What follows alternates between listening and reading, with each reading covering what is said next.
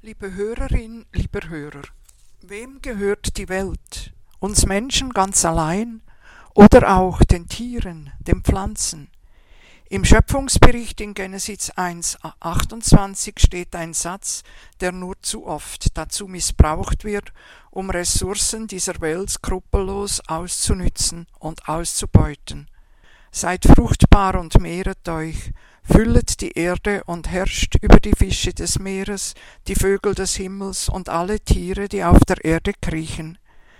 Es ist jenes Segenswort des Schöpfers über die ersten Menschen. Und sie taten und wir tun es, heute so radikal und rücksichtslos, dass Fische, Vögel und andere Tiere vom Aussterben bedroht sind. Dabei vergessen wir gänzlich, dass nach Genesis 1,22 auch die Tiere vom Schöpfer gesegnet und zum Wachstum ermächtigt werden. Gott segnete sie und sprach, wachset und mehret euch.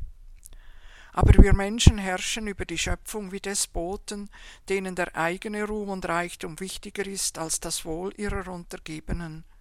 Stefensky fragt sich und uns, wann lernen wir, dass die Tiere, die Bäume, das Wasser nicht zu unserer Beute gedacht sind, sondern dass sie mit uns unter dem Segen Gottes stehen.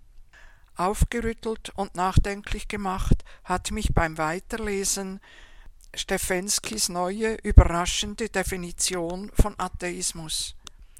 Atheisten, Gottesleugner sind nach ihm heute nicht nur Menschen, welche die Existenz Gottes mit Worten leugnen.